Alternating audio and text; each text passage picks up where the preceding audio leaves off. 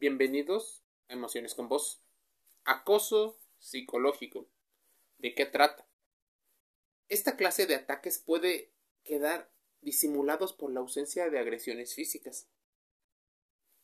El aparentar hacer una acción puede tener graves consecuencias en las personas que lo hacen, pero sobre todo en quien las recibe. El acoso psicológico desgraciadamente es un fenómeno sutil que puede ocurrir en las relaciones de pareja, entre amigos, familiares o incluso en el trabajo y la escuela. El acosador psicológico actúa de acuerdo a sus intereses y suele culpabilizar, incomodar y hasta provocar miedo en su víctima. Sufrir acoso psicológico es una de las peores experiencias que puede experimentar una persona. Muchos estudios demuestran las tendencias del acoso psicológico, el bullying y esa relación que tiene tanto la genética como el entorno en el que se desenvuelve un humano. El deterioro de la salud física y psicológica, así como sensaciones de ansiedad, ya prolongadamente podría ser más depresión, problemas de dormir, falta de concentración, pueden ser señales que indican ese acoso psicológico. Pese a que asociamos acoso con daño físico, déjame decirte que es mucho más común el acoso psicológico. Pues es menos visible. El acoso psicológico, moral o emocional refiere a personas que hacen estrategias para modificar las reglas del juego a su favor. El diccionario de la lengua española tiene definido este fenómeno como un trato vejatorio y descalificador hacia uno de los individuos, con el objetivo de desestabilizarlo psíquicamente. Muchas personas aparentemente lo hacen inconscientemente, porque sus estrategias mentales y su moralidad así lo establecen.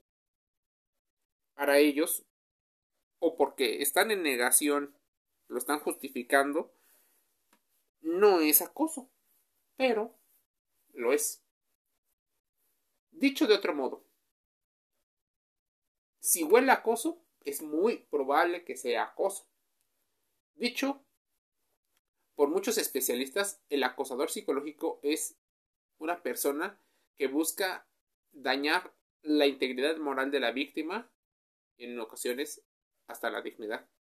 Pero la característica del acoso psicológico no es una acción puntual, sino varios actos de acoso que se van repitiendo a lo largo de un tiempo y de manera incluso progresiva, lo que causa en la víctima una gran impotencia, incertidumbre y una pérdida de autoestima y de confianza en sí mismo. En casos extremos, el acoso psicológico puede terminar en graves consecuencias para quien lo sufre. Y graves son muy, muy graves. Sus consecuencias por ejemplo, del acoso, pueden terminar causando serios problemas mentales para la víctima. Pero como evidentemente muchas personas lo que quieren son pruebas, suele ser algo difícil de explicar para los ojos comunes. Porque pese a ser silencioso es devastador para la persona que lo sufre. La baja autoestima es un factor clave en este tipo de fenómenos porque además de convertirse en una consecuencia, también puede ser causa de que la víctima acabe en una situación de indefensión aprendida. Muchos niños que han vivido en entornos desfavorables, en una familia probablemente desintegrada, han aprendido la indefensión aprendida. Otros aprenden a que deben de ser personas cuidadoras con personas de características narcisistas, por lo cual atraen constantemente a este tipo de personas a sus vidas. La persona víctima de acoso psicológico puede sufrir diferentes problemas como estrés, depresión, ansiedad, tristeza e incluso podría estar cayendo en las garras y en los círculos viciosos de la adicción a sustancias psicoactivas. En muchos casos no es plenamente consciente de que está siendo humillada. ¿Cuáles son las señales del acoso psicológico. Ya de hecho tenemos un, eh, unos podcasts relacionados con bullying, con el móvil. También acerca de el maltrato y de algunas de las manipulaciones sutiles como el gaslighting y el love bombing. Aunque la figura del acosador suele asociarse a los varones, los estudios demuestran que si tienen en cuenta todas las formas de realizar este comportamiento nocivo, tóxico o dañino, tanto hombres como mujeres se acosan mutuamente por tasas similares. El acoso psicológico aparecen ofensas verbales, amenazas, intimidaciones, críticas, espionajes, así como tácticas más sutiles como la manipulación, la vergüenza e incluso la intimidación. Pero ¿cuáles son las señales? Bueno, señal número uno. Las personas acosadoras solo se centran en lo negativo y suelen humillar, especialmente en el caso de la pareja. La persona acosadora se centra en las cosas y las infravalora. Solo señala los defectos y te desprecia. Esto debemos de entenderlo en un contexto mucho más grande. Solo es la punta del iceberg. Porque todo el cuerpo del iceberg debe ser contrastado con la información que tú vas a realizar, las investigaciones que vas a realizar, porque existe una situación en la cual probablemente no es un acoso, sino alguien te está haciendo saber que estás cometiendo algunos unas equivocaciones y tú podrías interpretarlo de una forma diferente. Entonces, hay una coincidencia, pero necesitamos entender el contexto. Necesitamos tener pruebas. Y esas pruebas son justamente lo que muchas personas deberían de ir haciendo. Su diario emocional, tener eh, personas que puedan escuchar, ver el contenido de las relaciones para que no quede impune. Segunda característica, te humillan públicamente. Los acosadores psicológicos incluyen la intimidación y la ridiculización en público, aunque el acosador a veces ni él es consciente del daño que hace, pues lo hace como algo gracioso o disfrazado de humor. No confundas el humor con acoso. Sin embargo, aunque no siempre hay una intención, si se producen consecuencias, serías una víctima. 3. Te humillan a través de las redes sociales y esto va muy ligado al punto anterior. Los motivos, el acoso psicológico es lo que se conoce como ciberacoso y en muchas ocasiones es la irrupción de las nuevas tecnologías la que ayudan a que las personas empiecen a ver lo que está haciendo la otra persona. Hasta espionaje podría entrar dentro de estas características. Muchas personas causan malestar.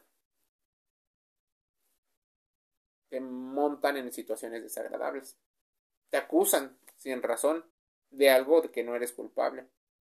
Te amenazan con hacerte daño. Sé que tu autoestima va a resistir.